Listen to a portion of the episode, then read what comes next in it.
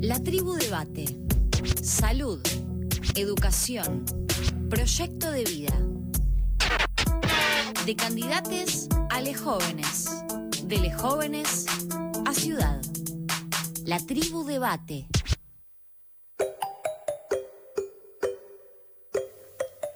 Vamos a terminar este debate de juventudes con dos minutos para cada uno de los referentes que, se, eh, que están participando de este debate.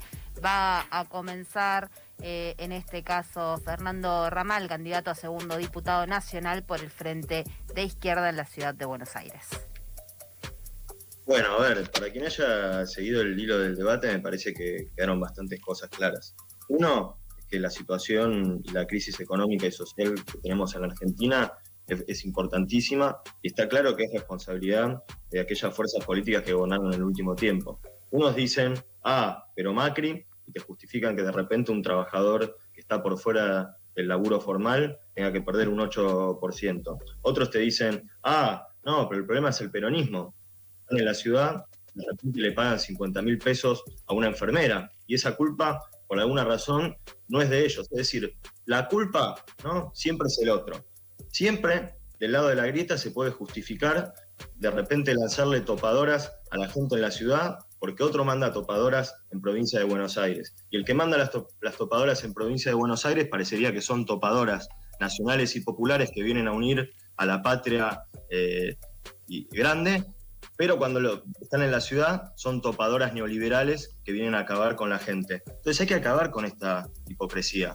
No se puede hablar con tanta falta de humildad cuando vos, por ejemplo, como gobierno, hiciste que se fueguen 100 mil millones de dólares, tomaste una deuda impagable y encima el resultado de todo eso es que empobreciste tremendamente a la población. No se puede hablar desde el plan de no sé qué, del hidrógeno verde de 2028, mientras vos aplicaste un ajuste salvaje. Entonces creo que es hora de cambiar, es hora de evidentemente votar a aquellos que nos enfrentamos de manera vehemente, como dijo Agustín, al macrismo, pero que nos estamos enfrentando de manera vehemente a este gobierno que está aplicando un ajuste importantísimo. Cada vez crece más la izquierda, crece porque finalmente hay un descontento eh, de parte de estas fuerzas políticas. Entonces yo llamo, y con esto termino porque me están diciendo con mucho atino que redondee, es evidente que para que efectivamente haya un cambio en el futuro, tenemos que dejar de caer en esta grieta, que es una grieta más discursiva que real, que evidentemente tenemos que gobernar los trabajadores. Unos dicen Pandora Papers, otros Panama Papers, otros las topadoras de Bernie, otros las topadoras de la reta. Salgamos de esa grieta y vayamos efectivamente por una alternativa de trabajadores, votando de izquierda para que ingrese Miriam Bregman. Ya si hacemos un batacazo, puedo ingresar yo. Si cada votante del FIT suma un voto, llegamos al 12% y entra Fernando Ramal, pero si no creo que tenemos el desafío para que ingrese Miriam Bregman y creo que va a reforzar la lucha de los trabajadores en el Congreso. Agustín Rombola, presidente de la Juventud Radical de la ciudad de Buenos Aires, es quien tiene los dos minutos de cierre. Prefiero perder 10 puntos de economía y no tener 100.000 muertos, dijo el presidente. Cayó la economía a 12 puntos y estamos, y estamos en 120.000 muertos. Eso creo que resume la gestión de la no gestión de Alberto Fernández.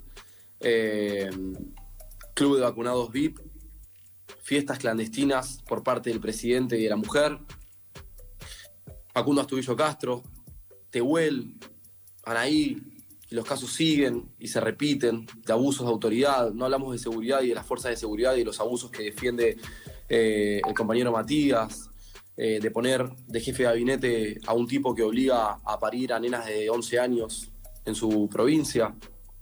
Eh, hay demasiadas cosas mal como para que el 14 de noviembre el Frente de Todos vuelva a ser elegido por el pueblo. Fernando usa el mismo argumento que usa Milei, son todos lo mismo. No, no somos todos lo mismo. Acá nadie saltó una, una fila de vacunas. Acá desde el jefe de gobierno hasta un ciudadano común como yo o como, como otro cualquiera, eh, se anotó en el sistema propuesto, recibió su vacuna en tiempo y forma, vacunas que no fueron guardadas para usarlas políticamente. Eh, acá nadie en la Juventud Radical y Radical hizo fiestas clandestinas. Personalmente coordiné hoteles hospitales, todos los chicos de la juventud y las chicas estuvieron en centros de, vacuna, en centros de testeos, en vacunatorios, eh, el voluntariado de la UBA, increíble para personas en situación de calle. No somos todo lo mismo. Y es por eso, como no somos todo lo mismo, porque proponemos un modelo de país, porque no construimos un proyecto de poder nada más, que lo único que hace frente de todos y por eso eclosiona y, y colisionan en los actores entre sí. Por eso vamos a volver a arrasar el 14 de noviembre, vamos a sacarles las mayorías en el Congreso y no me quedan dudas que en el 23 vamos a volver a gobernar el país para devolver a la Argentina a un sendero de crecimiento, de prosperidad, de políticas públicas basadas en datos y sobre todo de transparencia y de inclusión y sobre todo un modelo de igualdad en libertad, que es lo que el radicalismo propende y, y lo que Juntos por el Cambio también milita. Abril Fernández Soto, candidata a legisladora porteña por Republicanos Unidos dentro de Juntos por el Cambio, tiene los dos minutos de cierre. Voy a resumirlo en dos hechos que denunciamos penalmente desde nuestro espacio. Olivos Gate y vacunatorio VIP. Hablamos de grieta, pero ya la grieta trasciende cuestiones políticas. La grieta pasó a ser de moral se pueden hacer las cosas distintas. No somos lo mismo. Hemos demostrado en la gestión de esta cuarentena, hemos demostrado en estos tiempos cómo, cómo, pueden, cómo podemos hacer bien las cosas. Y demostramos cómo escuchamos. Cómo la coalición de Juntos por el Cambio cometió errores y escuchamos y nos abrimos y el espacio se abrió a nuevas fuerzas, a fuerzas liberales.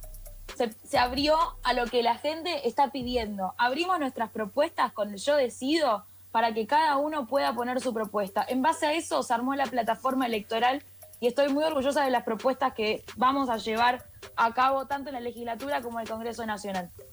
No podría decir lo mismo de los otros espacios. Se pueden hacer las cosas distintas, podemos ponerle un freno a la impunidad, podemos decir basta a la impunidad, basta a las mafias. Para eso estamos y para eso queremos seguir, eh, seguir ganando voto a voto el 14 de noviembre para tener quórum propio y para sacar a Sergio Massa del presidente en la Cámara de Diputados. Muchas gracias. Matías Galastegui, médico generalista, docente de la UBA, es quien tiene los dos minutos de cierre. Bueno, eh, primero muchas gracias por el, debate. Eh, la realidad es que mm, lo que llama la atención es como casi la, lo senil de la discusión que plantea Juntos por el Cambio, que la realidad es que en cuatro años de gobierno, en muy poquito, concentradamente hizo el peor gobierno de la historia, por eso también rápidamente salieron eyectados del gobierno nacional, porque endeudaron el país como nunca antes, porque fugaron todo lo que endeudaron, porque en función de economías ineficientes nos endeudamos en más de 45 mil millones de dólares y nuestro pueblo no vio eso en una escuela, en un hospital, en un centro de salud, todo lo fugaron con sus amigos. Entonces endeudaron, empobrecieron, la gente quedó en la calle, pero digo, eso me parece que la gente lo tiene bastante claro, por eso no, no crecieron electoralmente en las últimas elecciones. Lo que queremos discutir, lo que queremos discutir es la ciudad de Buenos Aires. Hace 14 años que lo gobiernan, la realidad es que durante este debate se vio números, pero permítame decirle que esos números son trayectoria de vida de millones de personas en la ciudad de Buenos Aires que están doloridas después de, de 14 años que, que, lo gobiernan. Y yo creo que hay un ocaso en el gobierno de ustedes, se está terminando, que los que hemos recorrido esta ciudad vemos como hay infinidad de resistencia, de construcciones de un proyecto de ciudad distinta que el 2023 vamos a conquistar en las urnas democráticamente. Y permítame reivindicar, digamos, el proyecto de la iniciativa popular, la primera iniciativa popular que surge en la ciudad de Buenos Aires para que Costa Salguero no vuelva a ser un mega emprendimiento inmobiliario que ustedes impulsan para seguir construyendo megatorres en función y en detrimento de la población y pase a ser un parque público, porque ahí en ese ejemplo simbólico vemos que nosotros queremos construir una ciudad más justa, más democrática, más verde y sobre todo que sea para todos y para todas y no solo para algunos pocos como ustedes han constituido esta ciudad para una elite. Nosotros vamos a construir la ciudad de todos, así que para eso es que vamos a discutir el 14 de noviembre, pero sobre todo el 2023, que el Frente de Todos pasa a ser un gobierno popular. Le agradecemos a los y la candidata por participar. Ya está. Se, terminó, se, ter, se, ha terminado este debate eh, nuevamente, muchísimas gracias por haber participado de, y haber esta- charlado con nosotros en FM La Tribu. Pasamos a escuchar un tema de Nicky Nicole y ya volvemos Mica y yo para cerrar esta transmisión. Gracias, candidatos.